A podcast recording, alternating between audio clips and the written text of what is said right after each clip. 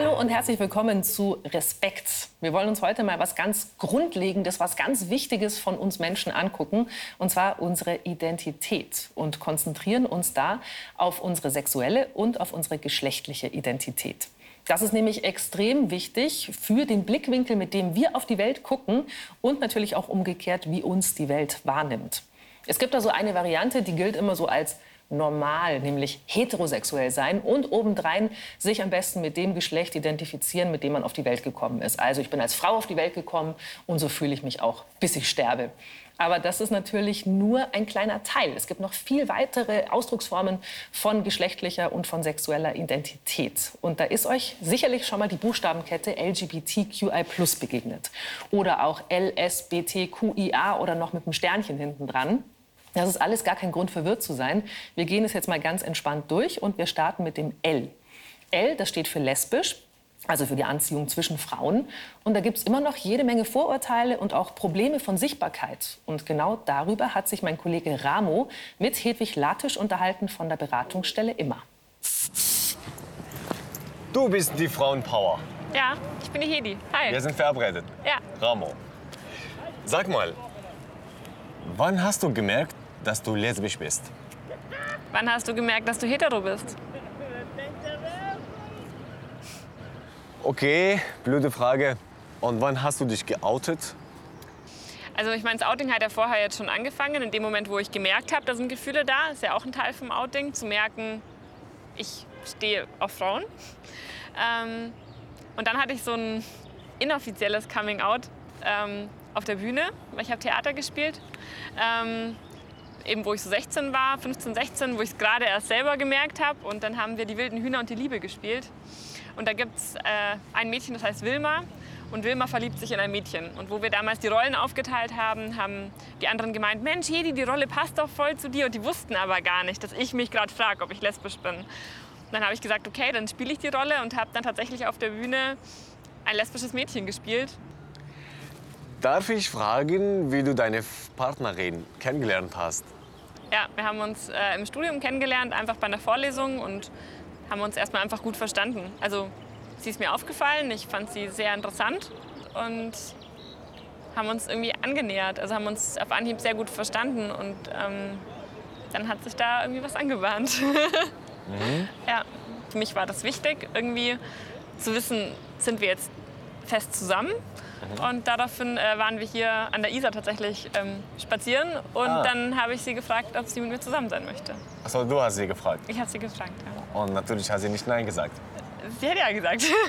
Klar. So, gehen wir dahin, wo du arbeitest. Okay, machen wir.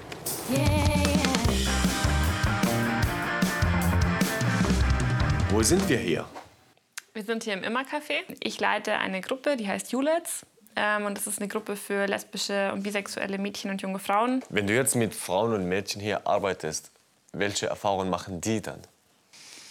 Mhm, häufig ist es für die vor allem in der Schule schwierig. Also viele sind ja noch in der Schule und Schule ist ja auch so ein bisschen schwieriges Gebiet, sage ich jetzt mal. Also ich denke, es fängt damit an, dass Lehrer und Lehrerinnen ähm, genau hinhören sollten. Also auch ähm, einschreiten sollten, wenn jetzt jemand sagt, du schwule Sau, dass der Lehrer dann oder die Lehrerin nicht still ist und nichts das überhört hat, sondern dann sagt, hey, warum? Also wirklich zu sagen, das ist, das, ich will das hier nicht als Schimpfwort hören und das geht auch nicht. Kommt mir das nur so vor oder sind Lesben wirklich weniger sichtbar in der Gesellschaft? Lesben sind weniger sichtbar, meiner Meinung nach. Ich denke, lesbische Frauen werden weniger ernst genommen, also auch in ihrer Partnerschaft.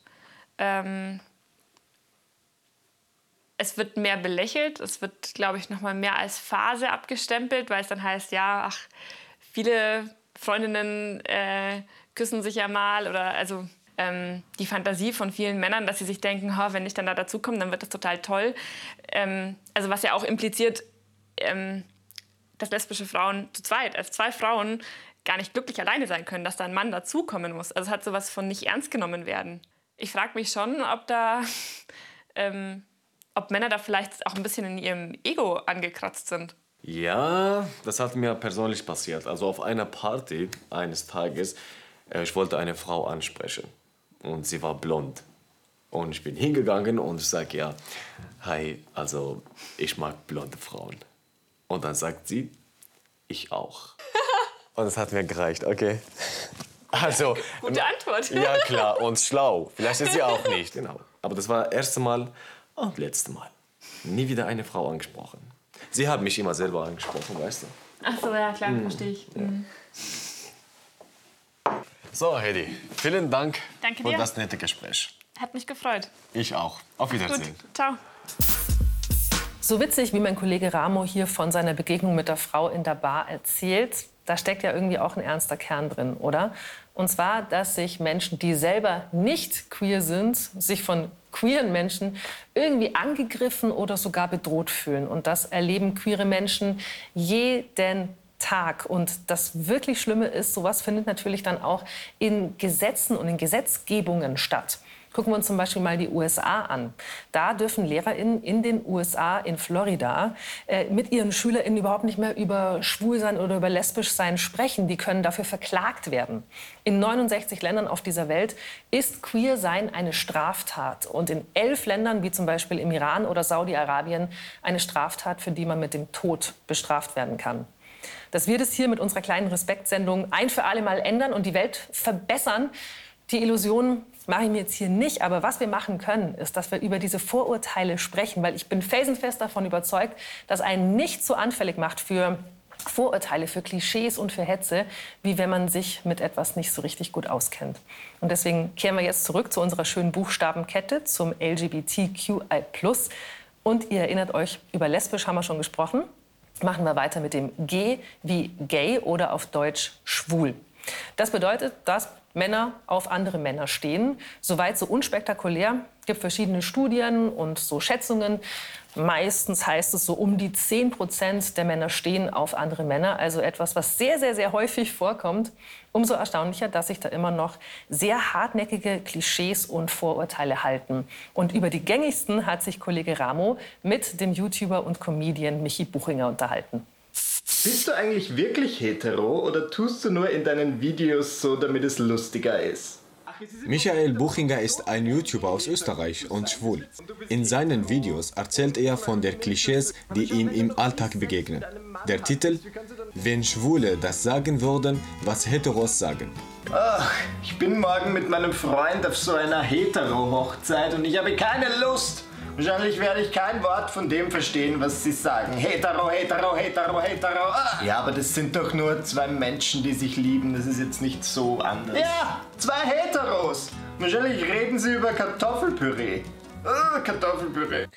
Michi, dürfen wir jetzt bitte ein paar Klischees mit dir testen? Sehr, sehr gerne. Super. Also, Michi, legst du viel Wert auf deinen Style? Ja, viel wert, nicht wirklich. Also es kommt halt darauf an, ich bemühe mich schon ab und zu, dass ich nicht wie ein absoluter Penner aussehe. Okay. Und ist überhaupt Schwule und Lesben haben voll viel Sex? Also ich bin in einer Beziehung und ich habe so ab und zu, so am Geburtstag habe ich schon Sex, aber es hält sich jetzt in Grenzen, muss ich ganz ehrlich sagen. Also ich kann jetzt nur von mir sprechen. Nein. Viele Menschen denken, dass homosexuelle Menschen, die haben so viel Geschlechterkrankheiten. Also was hältst du davon?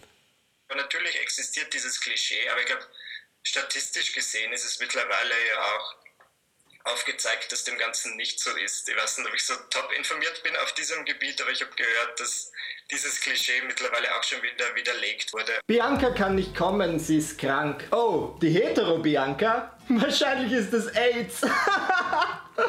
oh, ich scherze nur, bitte verzeih meinen Sinn für Humor, aber ich meine, seien wir uns ehrlich, es ist wahrscheinlich AIDS. Oh, Bianca, es ist gefährlich, dieser Lebensstil. Humor kann natürlich eine super wichtige Strategie sein als queerer Mensch, um in dieser Gesellschaft klarzukommen, wo man ständig mit blöden Sprüchen zu tun hat oder mit Anfeindungen. Aber irgendwann vergeht einem auch mal der Humor und das ist auch ehrlich gesagt ziemlich nachvollziehbar, oder? Jetzt haben wir schon zwei Buchstaben besprochen, gibt noch viele mehr. Und das können wir uns jetzt auch gleich mal hier praktischerweise visuell angucken. Es gibt nämlich jede Menge schöne bunte Flaggen, was sexuelle und geschlechtliche Identität angeht. Und wir starten, muss ich gar nicht hingucken, mit der Flagge für lesbische Liebe und lesbische Anziehung. Und machen natürlich weiter. Das hier sind die Männer, die aufeinander stehen. Das ist die Flagge für die schwule Identität. Und weiter geht's. LGBT bi, also mit bisexuell, genau. Das ist die Flagge für Menschen, die eben eine sexuelle und romantische Anziehung für mehr als ein Geschlecht empfinden. Und nach LGB kommt das T. Das ist die Flagge für transidente Personen. Das heißt, es sind Menschen, die sich nicht mit dem Geschlecht identifizieren, mit dem sie auf die Welt gekommen sind. Und das hier ist die Flagge für intersexuelle Menschen. Guckt aus wie ein O, aber nein, es geht um das I in der Buchstabenkette. Intersexuelle Menschen, die kommen auf die Welt und haben nicht eindeutige biologische Geschlechtsmerkmale für Mann oder für Frau. Und damit verlassen wir jetzt das LGBTI und gucken uns als nächstes die Flagge für die NBs an. Also das sind die nicht-binären, non-binary Personen. Das sind Menschen, die sagen, wenn Geschlecht ein Spektrum ist und das hier ist Mann und das hier ist Frau, dann empfinde ich mich weder als das noch als das, sondern irgendwo dazwischen oder drüber oder drunter, aber auf keinen Fall klar das eine oder das andere.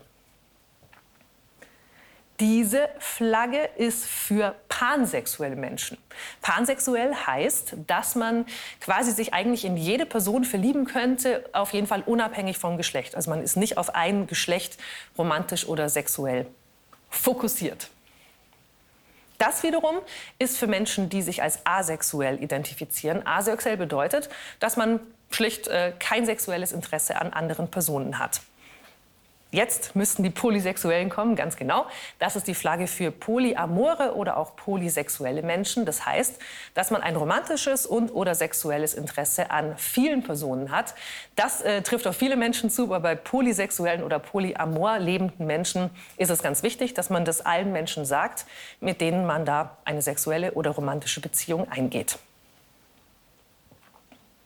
Und das, was ihr jetzt hier seht, diese schöne, ganz, ganz bunte Flagge, das ist die aktuell meistverwendete Regenbogenflagge. Da werden möglichst alle queeren Identitäten zusammengefasst. Ich verstehe, dass es für nicht betroffene Personen ein bisschen kompliziert ist und auch ganz schön Umdenken verlangt, was so zum Beispiel die Sprache angeht. Aber stellt euch doch mal vor, wie das für die Menschen ist, die betroffen sind. Für die ist das Ganze noch viel komplizierter. Und dass es weniger kompliziert ist irgendwann, da tut sich ja durchaus was. Seit 2019 zum Beispiel können intersexuelle Personen in Deutschland den dritten Geschlechtseintrag wählen. Müssen nicht mehr so tun, als wären sie Mann oder Frau, sondern können bei ihrem Geschlecht divers eintragen. Aber wie ist es mit den Menschen, die sich nicht wegen ihrer Biologie, also nicht wegen Geschlechtsmerkmale oder Chromosomen als divers identifizieren, sondern die eben nicht binär sind? Da habe ich mich mit einer unterhalten, und zwar mit Elli. Servus. Ich habe nur romantische Vorstellungen von deinem Job aus Mary Poppins. Ja, ganz so romantisch ist es dann doch nicht.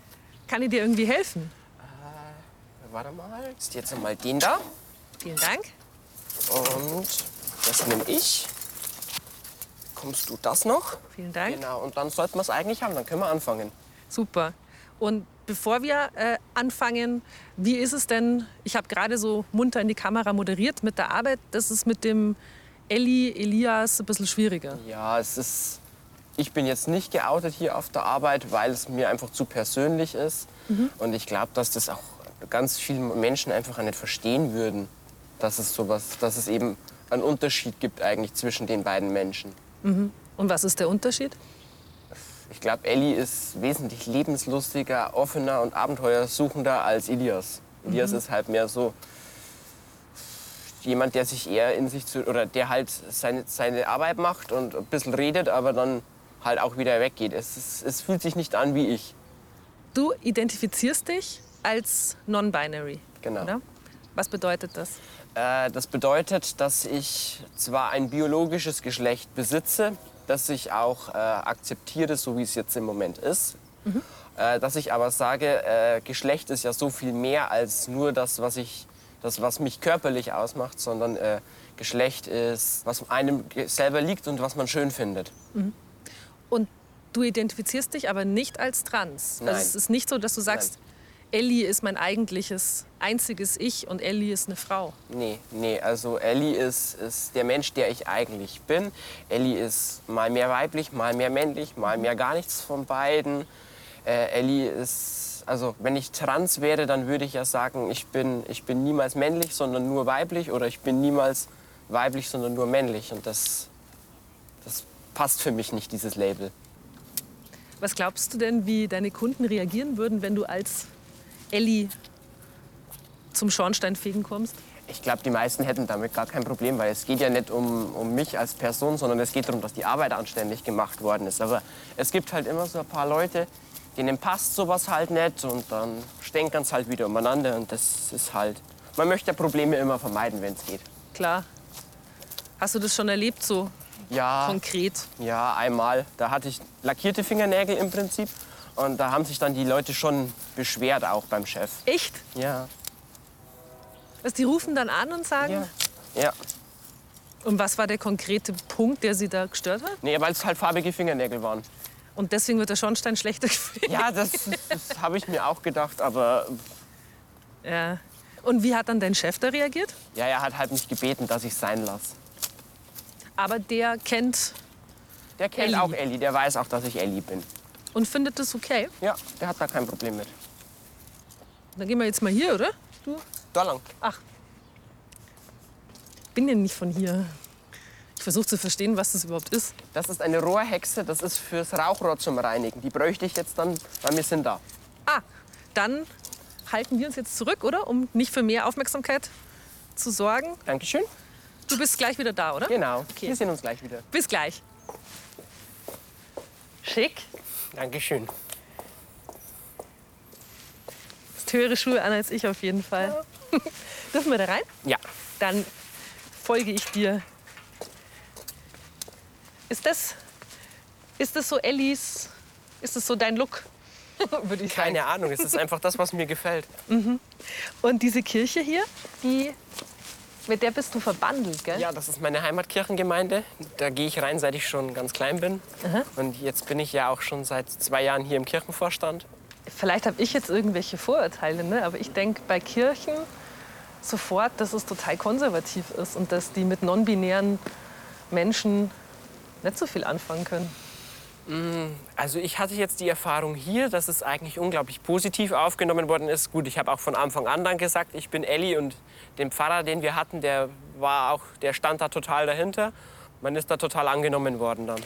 Also ich kenne viele Menschen, die gläubig aufgewachsen sind und dann irgendwann gemerkt haben, in der Pubertät so, ähm, das passt nicht zusammen.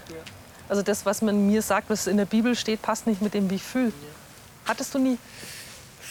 Doch, die Zweifel hat man schon ab und zu, aber zu wissen, dass es immer einen Punkt gibt, wo man hinkommen kann, eine Säule, die man hat, das ist einfach auch kraftgebend und das ist das, worauf ich eigentlich immer vertraut habe, dass Gott mich so liebt, wie ich bin. Hast du dich irgendwie so? Können wir uns da hinhocken? Dann schaust du nicht in die Sonne. Ja, wir können uns da schon drauf gucken, auch das ist ja nicht so krass. Aufs Mikro gefallen. So. Wenn du, wenn du träumst eigentlich, ähm, träumst du als Ellie, in Ellie? Ich lebe als Elli zu 98 Prozent meines Lebens. Wenn ich nicht Elli bin, bin ich auf Arbeit oder es ist irgendwas Amtliches, dass ich nicht Elli bin. Entsteht Schaden durch diese klassischen Geschlechterrollen? Es tut einem weh, es macht Menschen auch kaputt. Hast du das selber gemerkt? Ja. Was passiert da? Also, Ja, man fühlt sich eben nicht so, wie man, man. Man versucht immer zu ändern, was man nicht ändern kann, weil man ja nicht weiß, was eigentlich mit einem nicht stimmt. Und dann weißt du halt auch einfach nicht, wie du, wie du die ändern, wie du es ändern sollst, weil eben die, erstens die, die Vorbilder fehlen, zweitens die Ansprechpersonen, wie du, wie du damit umgehen sollst. Und dann ist das, es ist zerreißend für einen Menschen. hast du da gehofft, dass das irgendwann aufhört? Ja. Man versucht, dass es irgendwie weggeht. Ja, so ist es ja gar nicht.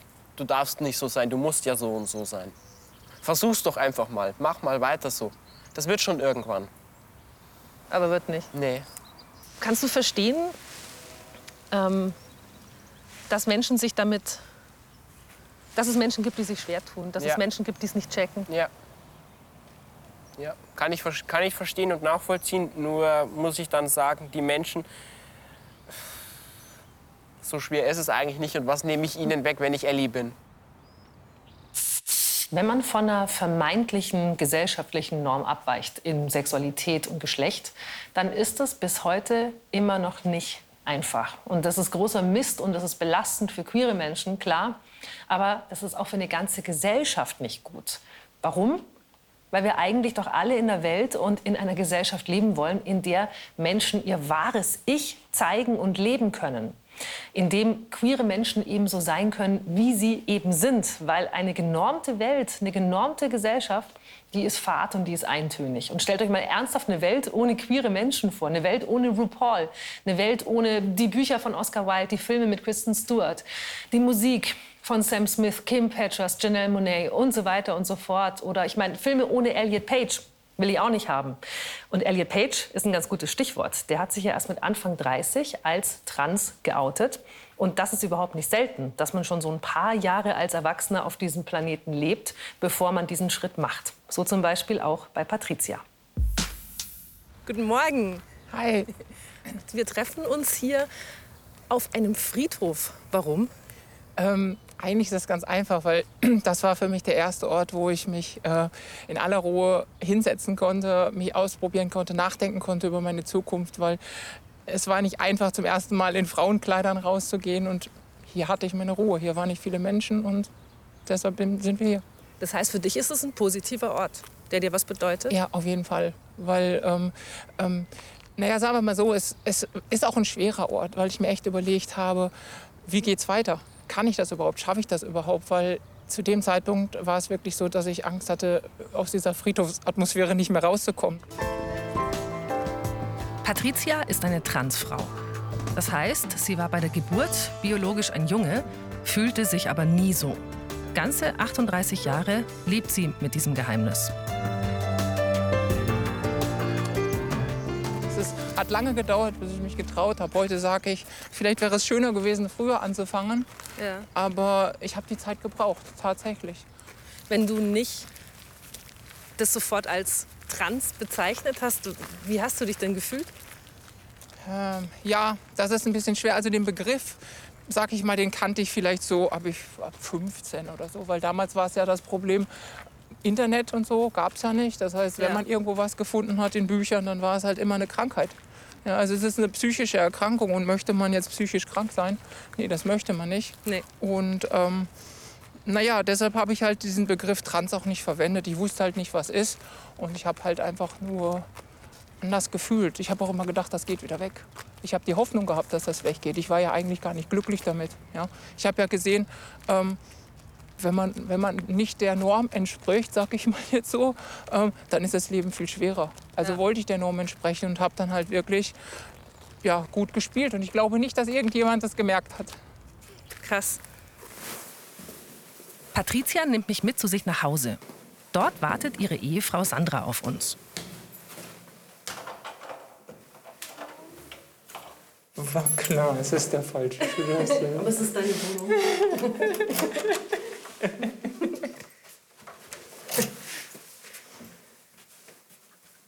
ich gehe einfach, einfach weitergehen. Okay. Hi. Hi. Du bist Sandra, nehme ich an. Genau. Hi. Hi. Ich bin Christina. Hi. Ihr kennt euch.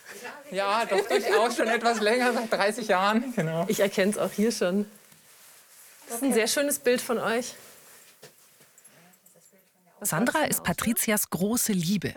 Die beiden haben sich schon als Teenager kennengelernt, verliebt und 2003 geheiratet. Doch nicht als queeres, gleichgeschlechtliches Paar, sondern als Ehefrau und Ehemann. Damals hieß Patricia noch Patrick. Für mich bedeuten diese Bilder wirklich ein, ein, ein Teil meines Lebens und ich, damit habe ich überhaupt keine Probleme und ich finde das einfach auch schön. Ich hätte zu dem Zeitpunkt halt lieber selber gerne ein Kleid getragen und ähm, ja, es ist auch, es ist, es ist einfach schön, das zu sehen und dass es ein, dass es ein, ein, ein Teil meines Lebens ist. Und das ist eine schöne Erinnerung und das wird auch immer bleiben. Und ich habe auch überhaupt kein Problem damit, dass da halt irgendwas anderes draufsteht. Weil es ist halt so. Mhm. Ah, den habe ich nämlich auch geholt. Ich wusste, irgendwas war los. Ich wusste aber nicht, was es ist. Und als sie dann sich mir gegenüber geoutet hat, hat sie mir eine Mail geschickt. Sie hat es mir ja nicht persönlich erzählt. Würdest du die uns. Würdest du sie uns noch mal vorlesen? Oder die Teile davon? Oder würdest du die mit uns teilen, diese E-Mail, die du damals Sandra geschrieben hast? Oder. Jetzt haben wir ein kleines Problem, weil ich nämlich keine Brille auf habe. ähm, ich kann es ja mal versuchen. ähm, also angefangen habe ich, wie gesagt, das war ja im Dezember, kurz vor Weihnachten. Ja, mein letzter Arbeitstag vor Der letzte Weihnachtstag vor Weihnachten und ich habe angefangen, ähm, bitte, bitte hilf mir, ich kann nicht mehr. Dies ist für mich die schwerste Mail, die ich je geschrieben habe. Was daran liegt, dass im Netz steht, man sollte, äh, man sollte sich diesen Schritt gut überlegen, weil man meist, ähm, weil es meist zum Verlust der Beziehung führt. Weil ich aber weiß, dass wir schon alles durchgemacht haben und hoffe, dass wir auch dieses Problem lösen, ähm, schreibe ich dir trotzdem. Keine Angst, ich bin nicht fremd gegangen. Jedenfalls, jedenfalls habe ich schon alles versucht, dagegen etwas zu tun. Auf den Punkt gebracht, ich fühle mich mehr als Frau als als Mann. Äh, meine Liebe zu dir hat sich nicht verändert. Ich merke nur, dass ich langsam immer unglücklicher werde und daher immer ungenießbarer. Das will ich aber nicht und darum müssen wir das Problem angehen. Das Wichtigste ist und bleibt, ich kann es tausendmal wiederholen, ich liebe dich und nur dich und ich brauche deine Hilfe. Ich konnte es dir leider nicht persönlich sagen, dazu hatte ich zu viel Angst. Wie hast du die E-Mail bekommen? Also wie war das? Du hast gesagt, du hast dein letzter Tag auf Arbeit. Ja, genau. Ich war in der Arbeit, habe die gelesen und habe dann tatsächlich sofort zum Hörer gegriffen äh, und habe dann eigentlich nur gesagt, also weißt du, wenn du willst, dass wir uns trennen, dann musst du schon mehr aufbieten als das. Also, das war so die erste Reaktion und äh, ja, jetzt weiß ich endlich, warum es damals ja ihm so schlecht geht. Jetzt weiß ich endlich, was dahinter steckt. Es war für mich also erstmal eine Erleichterung. Wir sprechen über Patrizias Transidentität, aber was eigentlich mit deiner Identität? Also du hast ja wahrscheinlich dann, bis du Mitte 30 warst, dich als heterosexuelle Frau definiert. Was bist du denn jetzt? Ich würde mich nicht als lesbisch definieren. Und ich glaube, wenn ich Patricia nicht hätte, würde ich mir sicherlich vermutlich wieder einen Mann suchen. Aber im Endeffekt, ähm, mein, wenn man mit jemandem zusammen ist, und das ist mal das, wo es darauf hinausläuft, wenn die Leute mich auch fragen, wie kannst du jetzt eigentlich noch mit Patricia zusammen sein, du hast doch einen Mann geheiratet. Ähm, man muss, wenn man den Menschen liebt, wenn man den Menschen erkennt und sagt, ich habe den Menschen geheiratet und das ist der Mensch, mit dem will ich mein Leben verbringen, dann ist es egal, in welcher Hülle der Mensch steckt. Ob er jetzt ein Patrick mit kurzen Haaren ist oder eine Patricia mit langen Haaren, es ist wurscht, es ist der Mensch. Viele Menschen denken immer noch in sehr starren und strengen Kategorien, wenn es um Männlichkeit und um Weiblichkeit geht. Und diese starren Kategorien, die führen auch zu einem ziemlich strengen, ja, so Vorgaben und Regelkatalog, wie man gefälligst zu sein hat als Mann oder als Frau. Wir Frauen, wir sind halt vor allem mütterlich und sehr emotional und eher weich. Und Männer sind emotional eher so ein bisschen verkümmert dafür aber kräftig und schauen gern Fußball. Also ich bin der festen Überzeugung, unserer Gesellschaft geht es ganz gut, weniger in diesen starren äh, Oldschool-Kategorien zu denken und ein bisschen mehr Mut zur Nicht-Binarität. Dann wäre es für uns alle, glaube ich, besser, weil diese ollen Geschlechterklischees sind am Ende ganz schön toxisch für uns alle.